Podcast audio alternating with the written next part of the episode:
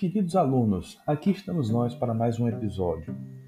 Depois de falarmos sobre a era do jato e a consagração da aviação comercial, nos cumpre tratar de um assunto crucial para a própria existência desse setor, a Convenção de Chicago.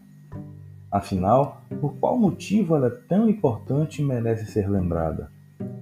Sejam todos muito bem-vindos. Meu nome é Daniel Conceição, professor de História da Aviação na rede UniFTC. Vamos ao assunto de hoje.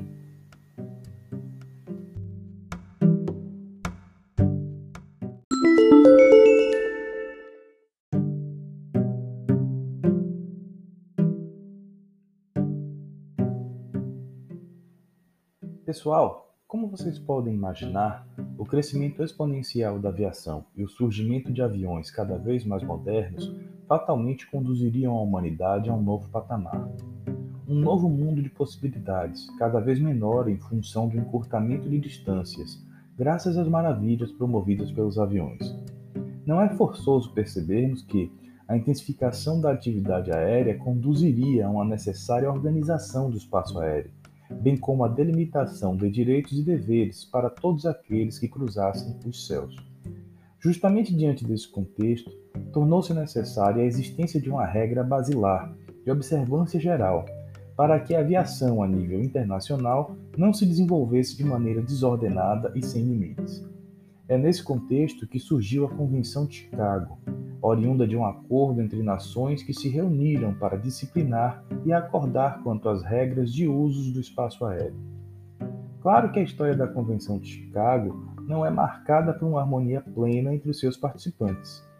É certo que muitos episódios antecederam a sua realização.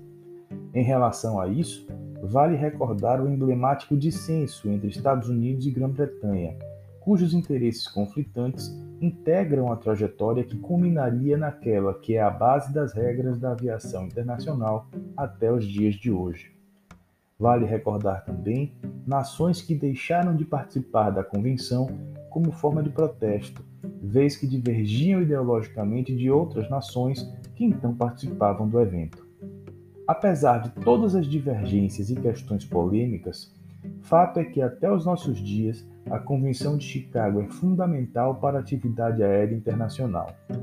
Por fim, vale lembrar que o Brasil também é signatário da Convenção de Chicago, motivo pelo qual, no âmbito externo, ou seja, fora do país, suas regras devem ser observadas pelo Estado brasileiro perante a comunidade internacional. Essas e outras histórias veremos em nosso próximo encontro, na nossa aula online.